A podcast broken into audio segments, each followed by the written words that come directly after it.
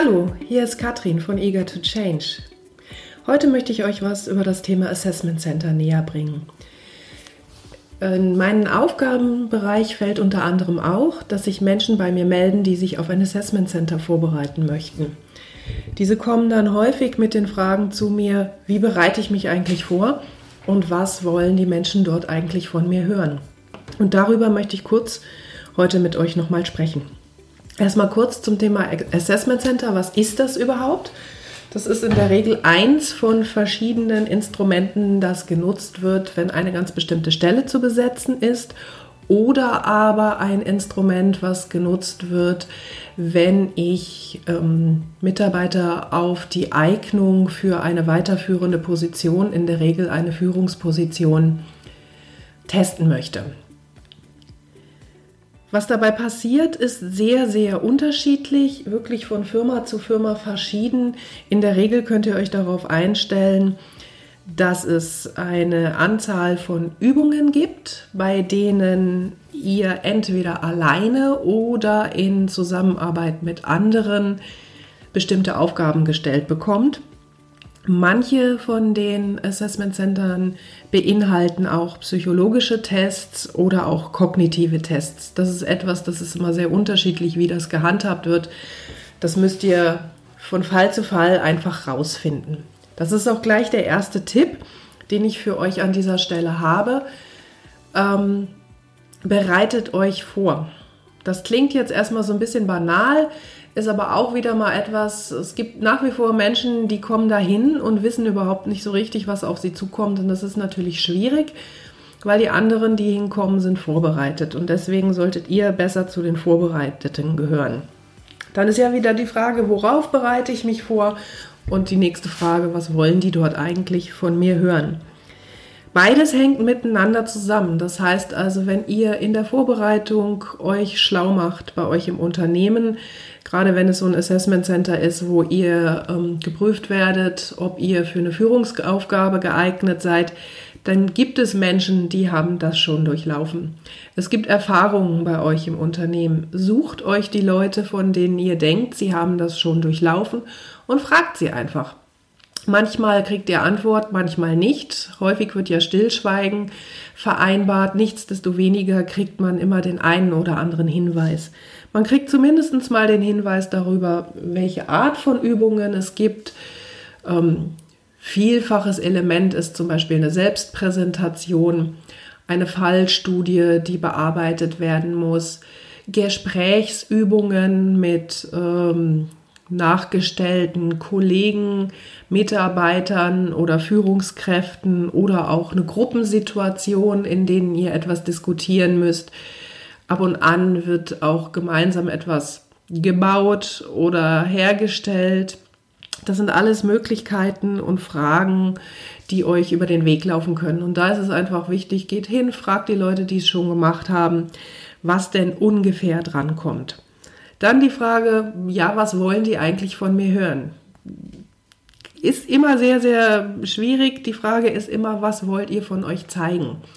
In der Regel stecken hinter den Übungen, äh, die sind basiert und die Beobachter gucken nach bestimmten Kompetenzen. Die meisten von euren Firmen, die Assessment Center haben, haben ein sogenanntes Kompetenzmodell. Das heißt, ähm, ganz bestimmte Anforderungen an eure Soft Skills, die abgeprüft werden, wie Kommunikationsfähigkeit, Durchsetzungsfähigkeit, Kooperationsfähigkeit, sowas wie ähm, visionäres, unternehmerisches Handeln. Also gibt es ganz diverse Dinge, die dahinter stecken. Auch hier wieder diese Kompetenzmodelle, die existieren, sind in eurer Firma bekannt. Das heißt, dafür gibt es in jedem Fall ähm, Unterlagen entweder in den Personalabteilungen, auf dem Intranet oder in irgendwelchen anderen Dingen. In normaler Weise werden Mitarbeitergespräche auch auf Basis dieser Kompetenzen geführt. Das heißt, daran kommt ihr in jedem Fall. Und das heißt, auf gut Deutsch, ähm, wenn ihr die habt, dann wisst ihr auch, was die abgefragten Kompetenzen in eurem Assessment Center sind. Ihr wisst dann immer noch nicht, in welcher Übung was drankommt, aber mit ein bisschen Nachdenken kommt man da vielleicht auch drauf. Das heißt also, das ist etwas, worauf ihr euch vorbereiten könnt, dass da auf diese Kompetenzen geguckt wird. Das andere ist eben, ja, was soll ich denn sagen? Also etwas sagen sollen gibt es sowieso nicht, denn ihr wisst nie, was die richtige Antwort gewesen wäre. Die Menschen, die euch da gegenüber sitzen, sind auch nur Menschen und ob das eine jetzt denen gefällt oder eben eher nicht gefällt, darum sollte es euch nicht gehen. Es sollte darum gehen, was ihr den anderen von euch zeigen wollt. Und ganz wichtig ist, dass ihr zeigt und sagt, was ihr zeigen oder sagen wollt. Die Beobachter sind in der Regel dazu angehalten, nicht zu interpretieren, auch wenn das schwierig genug ist für einen Menschen nicht zu interpretieren. Das heißt, lasst möglichst wenig Spielraum für Interpretationen. Erklärt, was ihr tut, warum ihr es tut und spendiert lieber noch mal einen Satz mehr, um sicher zu sein, dass das, was ihr tatsächlich vermitteln wolltet, auch vermittelt wurde. So, das haben wir dazu. Ja, aus meiner Sicht ist die größte Schwierigkeit tatsächlich mit dem Stress klarzukommen. In der Regel dauert es ein bis zwei Tage so ein Assessment. Es sind mehrere Leute da beieinander, die alle sehr aufgeregt sind. Ähm, die Übungen finden einzeln oder zusammen statt und ihr habt immer wieder Wartezeit und Vorbereitungszeit. Und das ist aus meiner Sicht eins der größten Themen für Menschen im Assessment, dass sie dann einfach nervös werden und der Umgang mit dem Stress schwierig wird. Das ist natürlich auch ein wesentlicher Bestandteil von solchen Assessment-Centern, der Umgang mit Stress. Je nachdem, ähm, für welche Position ihr da geprüft werdet, könnt ihr auch damit rechnen, dass man euch unter Umständen auch mit Absicht unter Stress setzt, um zu schauen, wie ihr damit klarkommt. Tatsächlich ist es so, ihr habt sehr viel Wartezeit, ihr müsst auf den Punkt äh, performen, denn ihr habt in der Regel keine zweite Chance. Und dafür möchte ich euch noch eine Sache mit auf den Weg geben zu dem Thema auf den Punkt performen. Lest euch die Aufgaben, die ihr da bekommt, sehr, sehr sorgfältig durch. Das ist häufig eins der Dinge, die man nicht tut, weil man glaubt, man hat nicht genügend Zeit in der Vorbereitung. Lest euch sehr sorgfältig durch, was in der Übung steht, was möglicherweise dahinter stecken könnte. Überlegt euch, welche Kompetenzen könnten damit möglicherweise abgefragt werden mit der Übung und gibt es noch irgendwo in einem Nebensatz etwas, äh, was dann sozusagen noch hinten dran stecken könnte. Also ähm, da steckt es häufig im Detail.